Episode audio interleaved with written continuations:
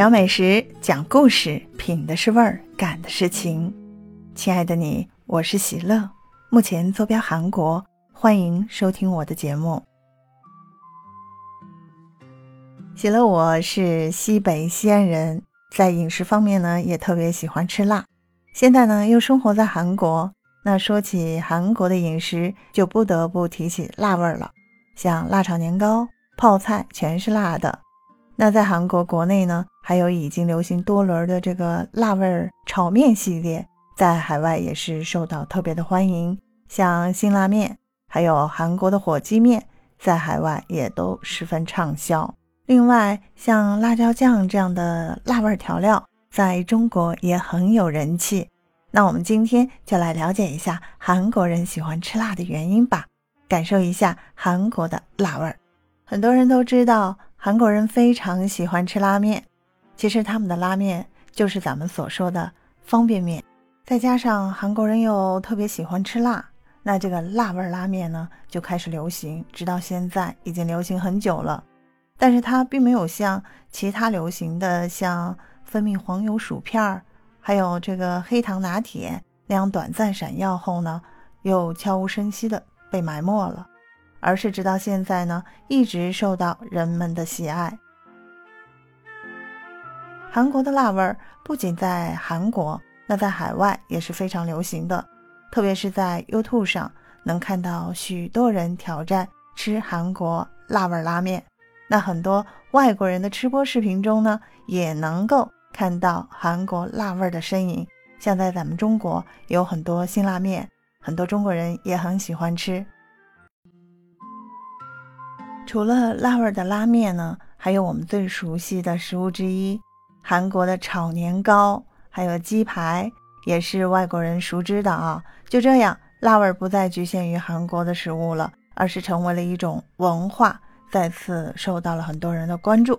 在韩国 CNN 选出的深受外国人喜爱的韩国食物当中，包括了韩式的海鲜面，像还有嫩豆腐汤和泡菜等等。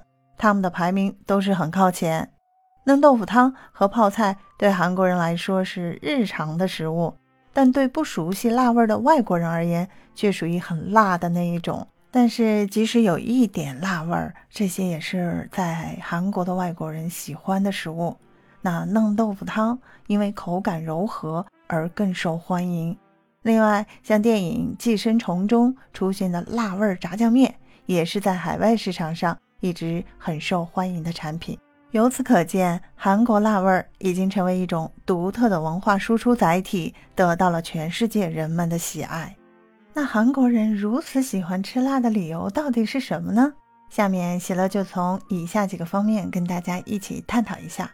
首先是生理原因，那喜欢辣味的人们呢，表示享受的不是食物的味道，而是辣味调料。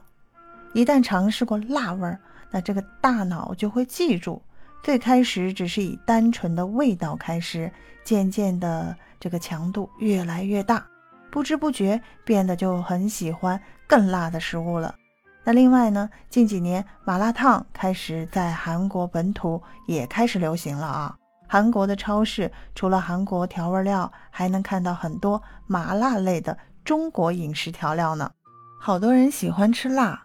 我觉得这个辣味儿啊，它不是味道的种类，而是属于一种痛苦的痛觉。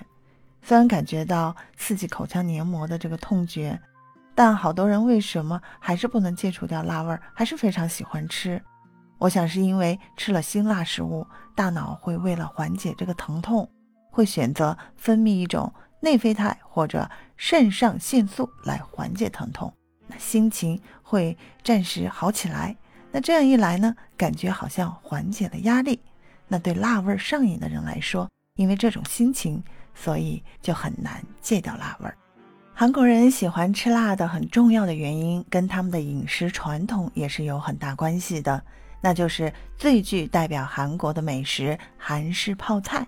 如果说现在的韩国人吃泡菜已经成为了一种习惯的话，那么在很久很久之前，如果你让韩国人有选择的话，我想他们也是不会选择吃泡菜的。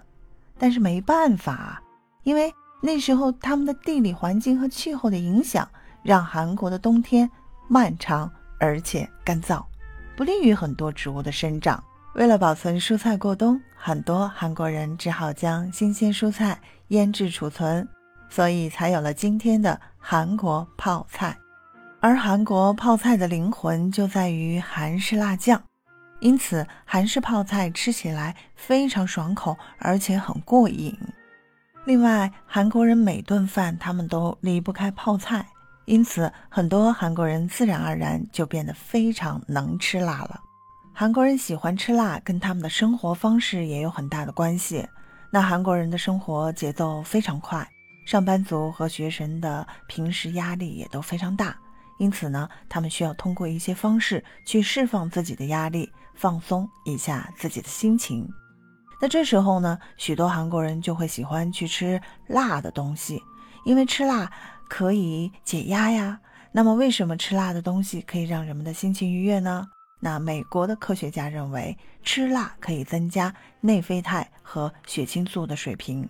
那这个辣椒素能激发人口口腔内的这个疼痛的这个感受器啊，进而向大脑发出一种信号，使大脑分泌出一种让人感觉良好的化学物质，那帮助人们就产生了一种幸福感，避免出现心理疾病和精神过度紧张，能有效改善人们的情绪，避免过度的紧张。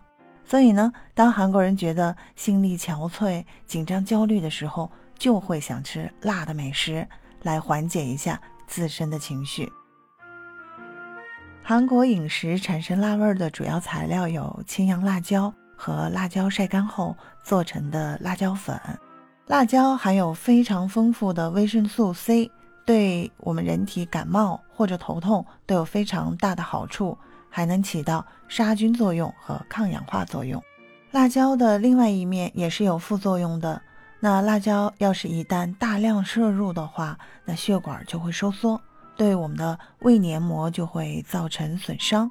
特别是对患有胃溃疡等这个胃相关的疾病的人而言啊，就非常的危险了。所以要吃的时候一定要注意了。另外，有高血压的人和身体发热的人也是最好少吃一些辣。以上就是韩国人喜欢吃辣的原因了。你们喜欢吃什么韩国辣味美食呢？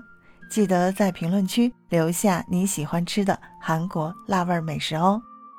今天跟您的分享就到这里了，感谢大家的守候和聆听，我们相约下次再见。